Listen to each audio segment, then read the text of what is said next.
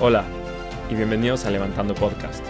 Yo soy Fran García y platico con los mejores inversionistas de Venture Capital en Latinoamérica para aprender de las mentes más brillantes de la región y poder entender cómo lograron levantar sus fondos.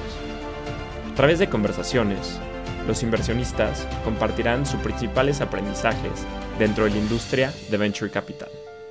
En el episodio de hoy, Tomás Peña, Managing Partner de The Yield Lab Latam, nos cuenta cómo los emprendedores se tienen que preparar. El sector AgriFoodTech, ser un fondo independiente, pero tener la marca de The Yield Lab, la reputación de un fund manager. Además, platicamos sobre la importancia de los contratos. Una de las formas en la que los fondos de Venture Capital apoyan a las startups de su portafolio es a través de alianzas. Y una de las alianzas que me ha funcionado de maravilla es con Amazon Web Services. Gracias a las alianzas que tiene AWS for Startups con otros fondos de Venture Capital en Latinoamérica, he podido ayudar a las startups de mi portafolio con créditos de hasta 100 mil dólares. Si eres un VC y no tienes este beneficio, te estás perdiendo de mucho. Hola Tomás, estoy muy emocionado de platicar contigo. Bienvenido al podcast. Muchas gracias, Fran. Gracias por la invitación, un honor. Siempre me encanta empezar con un poquito de contexto. Arrancas tu carrera en Banco Galicia, donde estás más de 18 años. Luego fuiste founder de Solapa 4, además de ser mentor y miembro del consejo en NXTP, cuando era NXTP Labs, para después ser managing partner en The Yield Lab Latam. Entonces, quiero que me platiques un poquito cómo nace The Yield Lab Latam y también si podemos recorrer toda tu historia para llegar a este momento. Bueno, gracias. Sí, digamos, básicamente eh, siempre he sido muy inquieto. Digamos, si bien en el banco había estado 18 años, estuve por todos lados, muchos años manejando inversores, muchos años manejando innovación y siempre con mucha inquietud y con mucha búsqueda de, todo el tema de innovación, del statu quo, de cómo el mundo digital estaba cambiando todo. Entonces, en, después de estar seis años en Solapa 4, eh, un día me llega un mail a arroba, info arroba Solapa 4 diciendo que van a abrir un, acelerador de AgTech. Eh, era una super novedad, justo había pasado Climate Corp en el 2013, en noviembre del 2013, que fue la primera compra, el primer exit grande de una startup de, de AgTech comprada por Monsanto. Y los ex Monsanto, ex, ex AB InBev, los dueños de St. Louis, dijeron vamos a hacer esta aceleradora. Y nosotros nos postulamos. De vuelta, un mail había llegado a info muy random. Y nos postulamos y era la primera aceleradora Actec del mundo y nosotros queríamos estar. Habíamos estado ya hecho una primera ronda. En un momento que en total en Latinoamérica se había invertido 141 millones de dólares por año. Nosotros habíamos levantado un millón de dólares con Solapa 4, que era un montón. Estábamos muy contentos, nos quedamos sin plata, obviamente. Y, bueno, y este mail llegó en un momento donde no estábamos muy, muy activos, con, digamos, estábamos recuperándonos de un, de un ocho meses de haber estado casi cerrados. Pero un día salió una noticia en el diario de que nosotros somos la gente de innovación de una empresa multinacional y ahí con eso salimos a buscar plata y al, a los meses, a los dos meses nos sale este mail de, de GitLab y quedamos afuera de la primera camada. Entonces, nosotros dijimos, bueno, nosotros quedamos afuera, pero vamos a ir igual. Digamos, no me importa que me dé la plata, yo voy igual porque necesito ir este año. Me dijeron, ¿cómo que vas a venir igual? Pero no tengo plata para darte. Bueno, bueno, cuando tengas plata me la das. Digamos, mientras tanto, nosotros vamos a aprender y vamos a ir. Y en el 2015 fuimos 12 veces a St. Louis desde Buenos Aires, es un flor de viaje. Eh, periodo de 4 o 5 días o 2 semanas. Eh, y eso fue construyendo la relación. Em, y en el 2017 eh, gana Trump y me tengo que volver a Buenos Aires y la gente de Gila me dice, bueno, ya que te vuelves a Buenos Aires y ya había salido Solaba 4, estaba saliendo, me dijeron, ¿por qué no, no abrí Gilab en Latinoamérica? Y, arrancamos. Eh, fue un poco fortuito. entrando al tema de Solapa 4, o sea, ¿cómo nace la idea? ¿Qué hacían? ¿Por qué en ese momento? Claro, yo en, en, los últimos años del banco le dije al banco, tenemos que abrir un fondo de venture capital porque Mercado Libre pasó cerca del banco y me parece que no tenemos ni la cuenta corriente. Y van a haber más Mercado Libre, todavía no había habido todos los IPOs que hubieron después. Eh, como te decía, había 140 millones de dólares.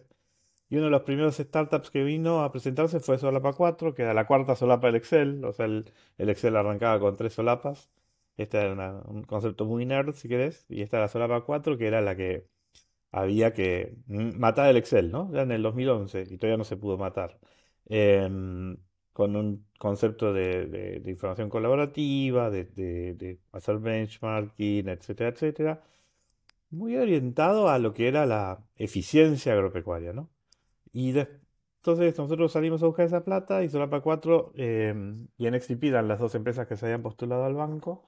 Como el banco no avanzó, eh, yo no soy founder, sino co-founder, digamos, me sumé al equipo fundador, los ayudé con la parte de desarrollo de negocio y bueno, hicimos un, esta segunda ronda.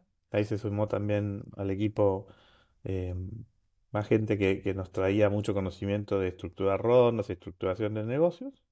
Y bueno, y fuimos armándolo y fue, fue creciendo hasta que, digamos, después se hizo una Serie A, yo ya ahí estaba fuera del equipo y, y bueno, y hoy en día lamentablemente Solapa 4 no pudo seguir creciendo y, y- y está en un proceso de disolución.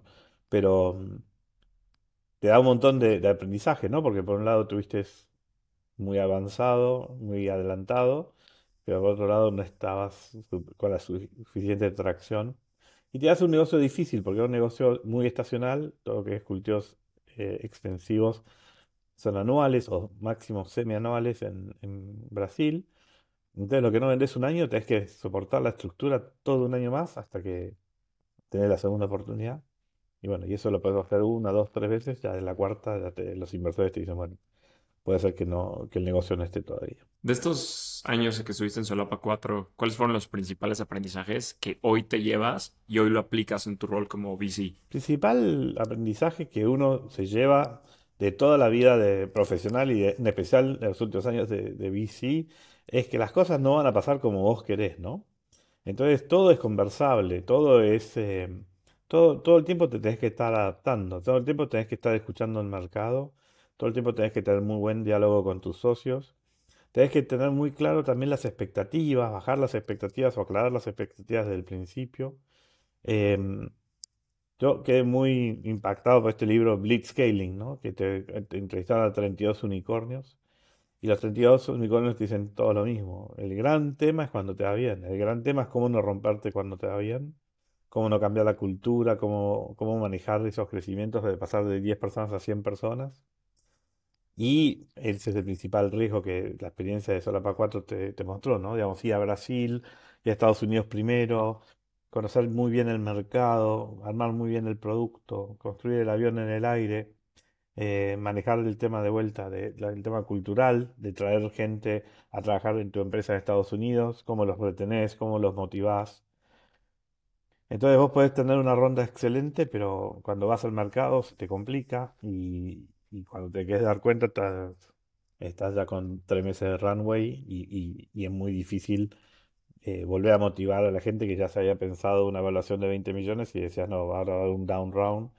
Bueno, todo eso es muy, muy difícil, ¿no? Cuando es que se pierde esa cohesión emprendedor, equipo emprendedor, inversor, eh, es muy difícil retomar esa energía. Y más cuando el mercado no está, y más cuando tenés un problema de oferta y de demanda, ¿no? Porque por un lado tenés, tenías el problema de, de haber estado muy cercano, muy rápido en el producto y que el mercado no te lo termine de comprar. Por otro lado tenés el contexto país que no siempre acompaña, en especial en, en algunas economías de Latinoamérica. Y después tenías el, el- el tema de oferta-demanda, como te decía, digamos que el productor agropecuario de repente cobró el premio de- del seguro, porque después pasamos a vender seguros de- con esa información eh, satelital. Y, y nada, y te dice, bueno, ya cobré est- este año, el año que viene no, no creo que tengas secas y que no te contrato de vuelta. así. Pero Entonces, digamos, y después tenés a, a todos los incumbentes que están diciendo, ¿cómo que estás innovando en esto? Esto es algo que tengo que innovar yo. Entonces, tenés por los dos lados a veces la tormenta perfecta y eso es un poco lo que le pasa a los startups, ¿no? Digamos, vos querés ser disruptivo, pero tenés que tener escuela para ser disruptivo, tenés que tener mucha claridad para ser disruptivo, tenés que firmar muchos contratos para ser disruptivo. Digamos, eh, visión sin implementación es alucinación, ¿no? Digamos, y, y de repente...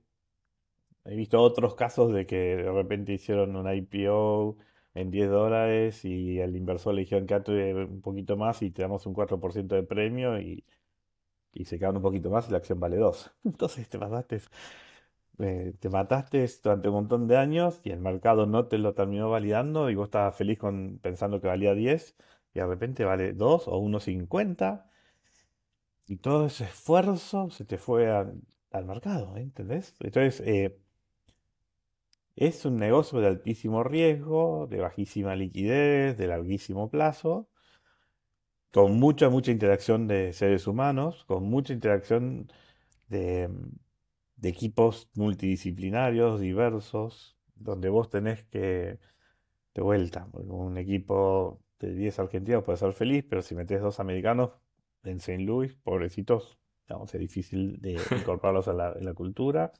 O nosotros ahora con GitLab estamos llevando seis empresas a México también, digamos, tomar personas de confianza que tengan ganas y no, es, fácil, es, es una tarea súper difícil y está bastante subestimado el problema de los equipos, ¿no? Digamos, por lo general se cree que los equipos es un dado y, y es mucho más fácil que el producto sea llegue más rápido al mercado y que el equipo que los contenga no se decaiga a pedazos, ¿no? ¿Qué hubieras hecho diferente? Hablar mucho, eh, aprender, digamos, el learning by doing, como dicen los americanos, es carísimo en VC. Digamos, eh, yo creo que, el mercado en Latinoamérica ha subestimado la, cantidad de libros que hay que te explican cómo hacer las cosas. Eh, son libros que cuestan 15 dólares, ¿no? O ya te los conseguís gratis en, PDF. Y a la gente le cuesta sentarse a leerlo, ¿no? Digamos, yo todavía insisto de este tema, ¿no? Que todavía existen los MBAs como, como nave insignia, ¿no? Y MBAs son Masters in Business Administration, ¿no? Son las corpos para, eh, entrenando gente para que administre. Eh, y no lo digo como, como algo negativo, lo digo como una cosa, dato de la realidad, ¿no? Hasta las mejores universidades de innovación tienen Masters in Business Administration. Y eso, la administración es la verticalidad al límite, ¿no? Digamos, estamos explicando cómo me administras algo, ¿no? Cómo vas creando, desarrollando, integrando. No estás hablando de API Economy, digamos, el API es un concepto que digitalmente es muy fácil de integrar, de negocio es muy difícil de integrar. Porque quién mantiene la relación con el cliente, cuánto le vas a cobrar por esos canales o sos dueño del negocio. Entonces, hay un montón de, de complejidades que si me decís qué es lo que aprendí es que a no subestimarlas, ¿no? No, hay que subestimar el, grado de entendimiento que tiene la contraparte, ¿no? Digamos, por eso te decía recién, preguntar, ¿viste? Hay que, hay que preguntar, hay que estar siempre diciendo, ¿por qué no me explicas un poquito mejor ese punto? Porque la verdad que, yo creo que es más difícil lo que crees. Bueno, ese es el gran aprendizaje, ¿no?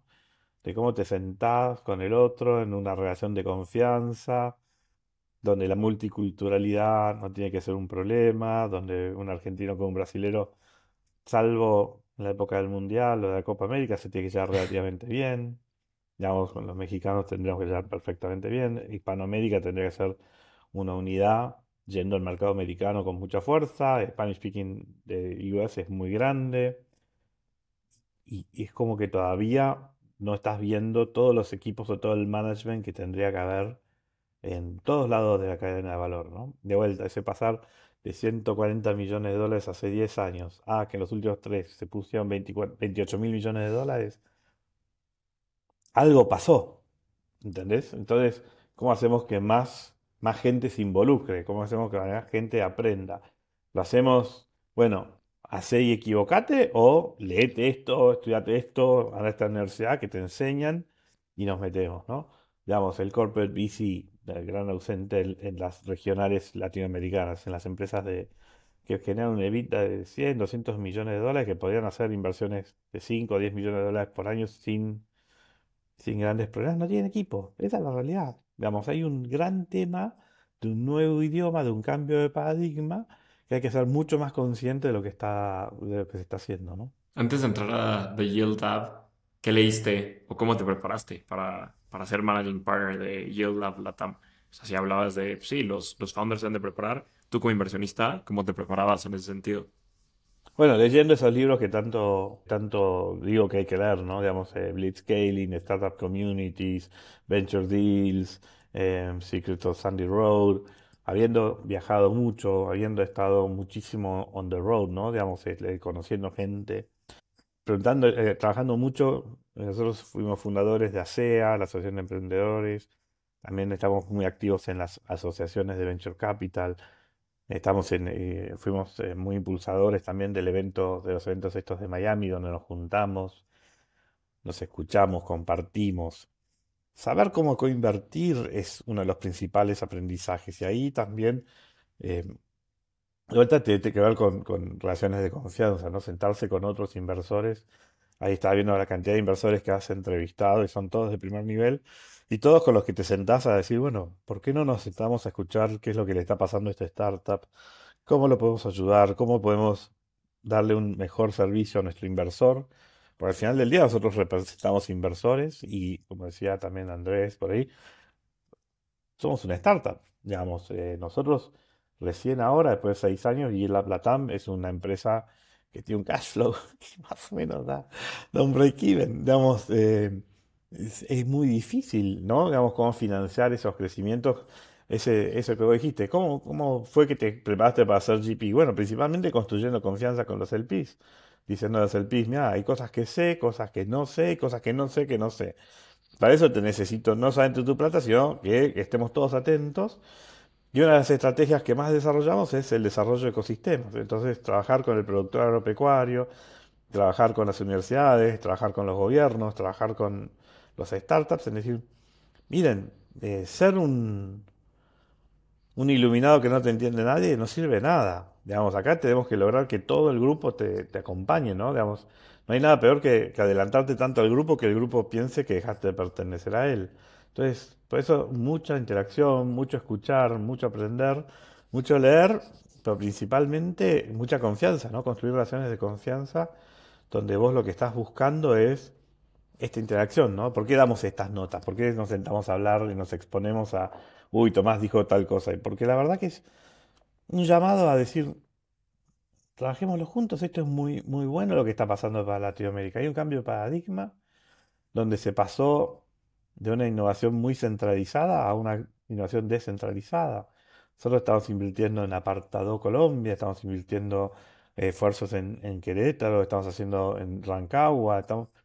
Bueno, son lugares que de repente no son Londres, París, New York, ¿no? Es muy llamativo en el tema en el que nosotros trabajamos, es que el, el World Agritech, que es el principal evento de innovación del mundo de agro, arrancó en Londres.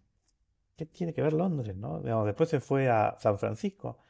Siempre hago el mismo chiste, ¿no? Después se van a Singapur, no hay macetas en Singapur. No sé, creo que tienen Pero el principal evento de, tecnología para el agro está en Asia Pacífico, está en Singapur. Y después últimos vienen a Latinoamérica donde tenemos el 30% de las reservas de agua del mundo. El agua se transporta por productos agropecuarios. Entonces decís, bueno, entonces no, era la planta lo importante, lo importante era la plata, digamos. Entonces sí, hay que seguir la ruta del dinero. Bueno, ¿y cómo se te caes de la ruta del dinero y con trazabilidad? Si vos no podés demostrar que sos sustentable, no te compran. Digamos, está, agarra Netflix, fíjate, de Avocado War en, en Rotten, y esto está hace dos años, y te dice, mira, si vos no sos lo suficientemente trazable, o si vos no sos suficientemente consciente del uso del agua, no te compro. Entonces puedes ser el más eficiente del mundo, pero estás afuera del mercado. Bueno, todo eso necesitó seis años de generar todas estas conversaciones. Entonces, no es, no es solamente haber leído mucho, sino también decirle, miren, les paso el PDF, léanlo, digamos.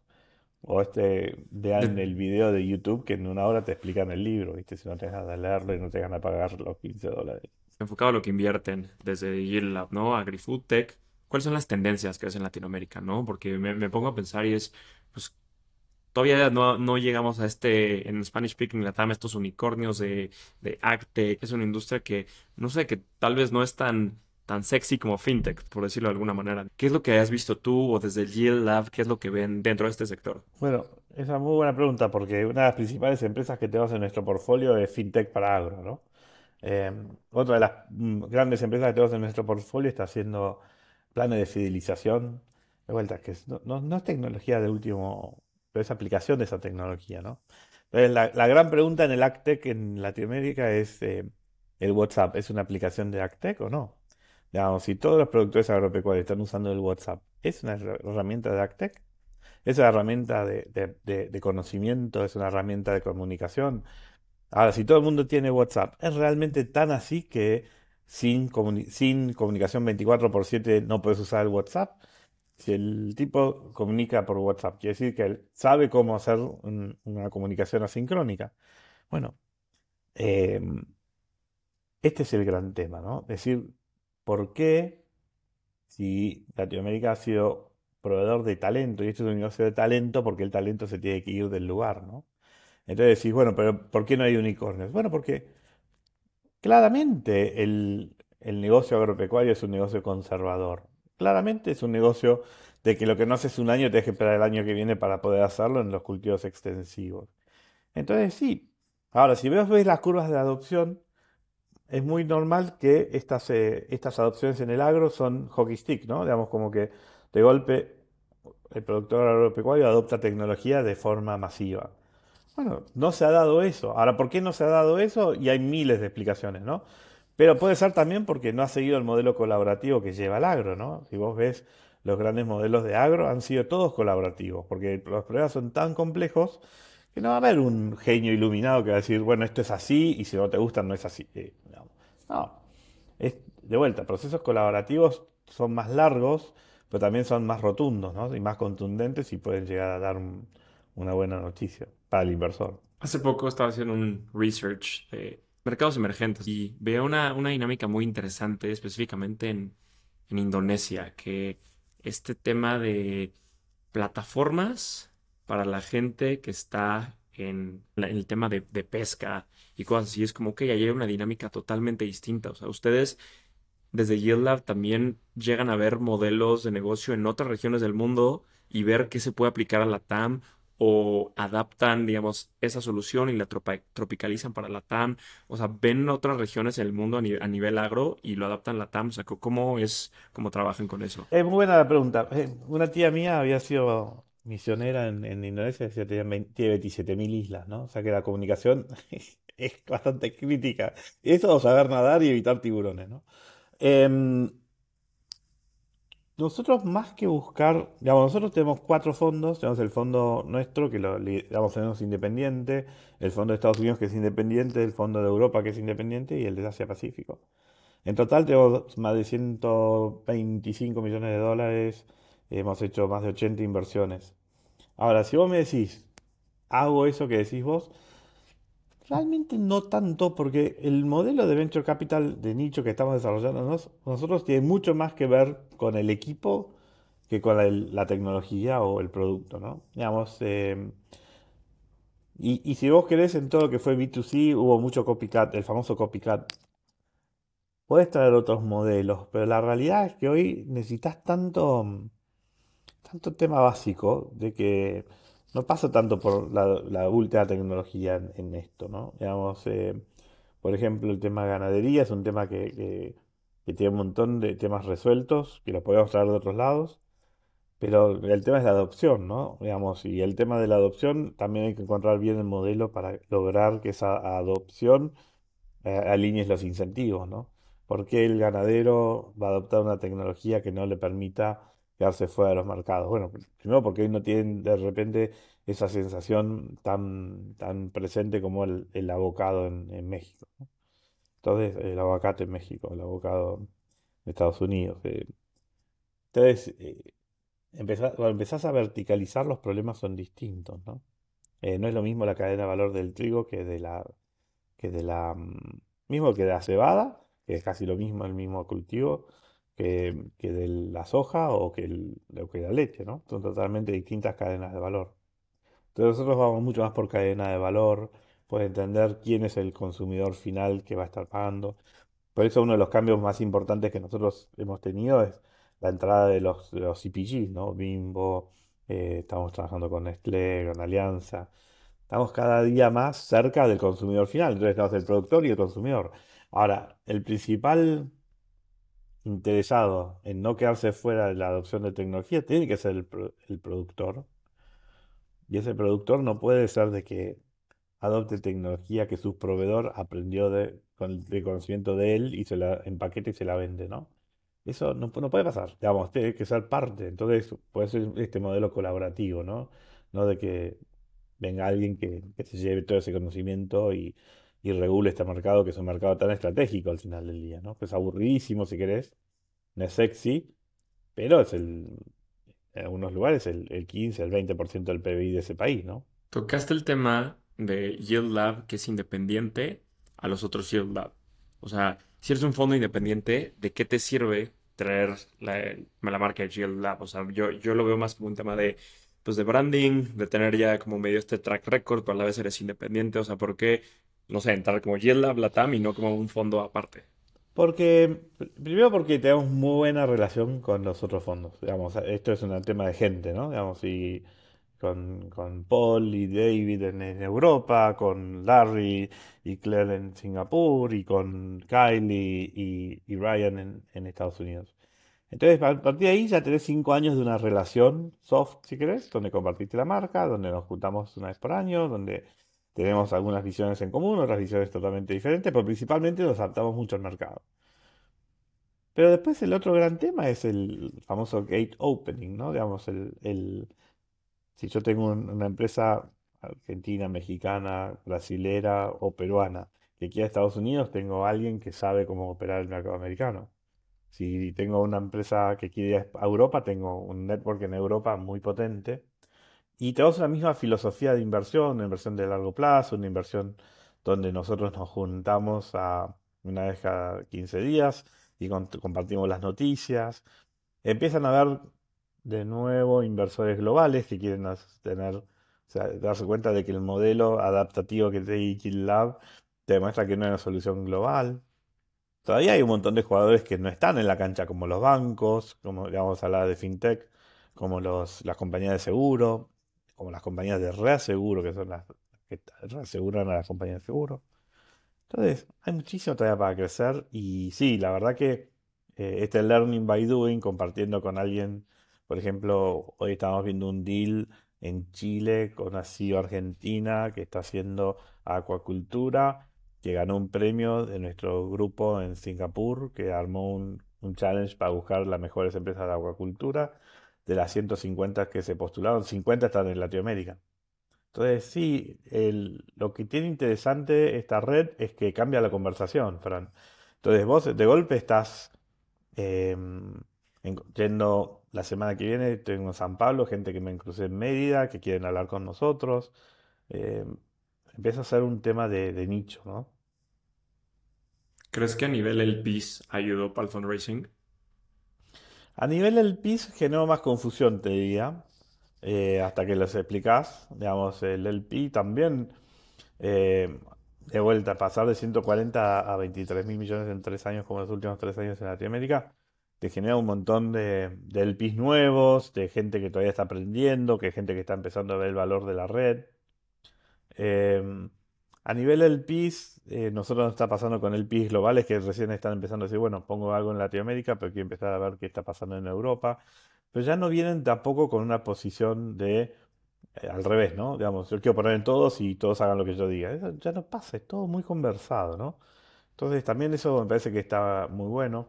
A nivel del PIS también, el PIS de Argentina, que quieren conocer a los mexicanos, eh, digamos, hay como todo un tema de club de inversión, si querés, que es muy interesante. Así que no, yo, yo creo que es interesante la pregunta, pero es un, una- un algo que está pasando, ¿no? Que se está desarrollando. Del tema del levantamiento de capital, y lo veo mucho del lado de ustedes, una tesis súper diferenciada. O sea, ¿cuáles fueron los principales retos que enfrentaron al ser, pues ya sé, retos o, o hasta que fue más fácil para ustedes, tal vez, que levantaron capital de inversionistas siendo un fondo no generalista en la TAM, sino específicamente en AgriFoodTech? O sea, ¿cuáles fueron como los retos ahí y, hasta cierto punto ventajas? Bueno, imagínate que el primer reto fue decirle a un productor agropecuario en el 2011 cuando entraron en Solapa 4 vas a ser un inversor ángel, ¿no? Imagínate la carcajada. Digamos, eh, es una construcción que viene de muchos años. Eh, nosotros en el primer fondo la ficha era 25 mil dólares por año, el segundo ya eran 250 mil dólares por año. Eh, entonces también son distintas charlas, ¿no? Distintas conversaciones. Em, Entonces sí, el, gran tema fue con la construcción de mercado. Yo creo que el, gran tema ha sido la construcción de mercado, este, este saber de que el productor agropecuario era un agente de cambio y que, la- y que los, los proveedores de ese, o los incumbentes, ya sean proveedores de servicios o de maquinaria, le interesaban escuchar lo que el productor agropecuario tenía para decir. Y este tema de lo que ha pasado en el último año y medio, que es que las compañías de alimentos te están empezando a decir, yo quiero saber de dónde viene el grano de mi aceite, ¿no? Digamos, eh, antes no pasaba eso. Solo nos pasó con productores, con CPGs, decir, hace tres años, cuatro años, vos tendrías que saber de dónde vienen tu- tus insumos y decían, no, bueno, es un problema de la cadena de valor, no es un problema mío. Hoy sí lo toman como un problema de ellos por el tema de la huella y por el tema de, la trazabilidad, ¿no? Tomás, antes de llegar a la última parte, ¿qué sabes hoy que te hubiera gustado saber cuando empezaste a invertir? Yo más que cuando empecé a invertir, cuando empecé a emprender, ¿no? Digamos, hace 11 años me hubiese servido un montón de saber más de, de- de contratos, de, de estructuración, de, mm, de ciertos códigos que, que uno de repente, digamos, respetar muchísimo, muchísimo más la simetría de conocimiento y la simetría de información. Em, yo creo que, que eso en Latinoamérica ha sido un poco más duro de lo que tendría que haber sido, ¿no? Digamos, ¿A qué te refieres con eso, con ese respeto? los contratos, eh, no- digamos, son para ser leídos en mucho detalle, ¿no? Y, y- y el inversor eh, fue aprendiendo, digamos, esto de los LPs, fue aprendiendo de que, digamos, viste como, la gente de sistemas te dice, bueno, si vos me pedís mucha modificación a un sistema estándar, después cuando haga el upgrade, agárrate porque hace un lío. Bueno, esto es un poco lo mismo, ¿no?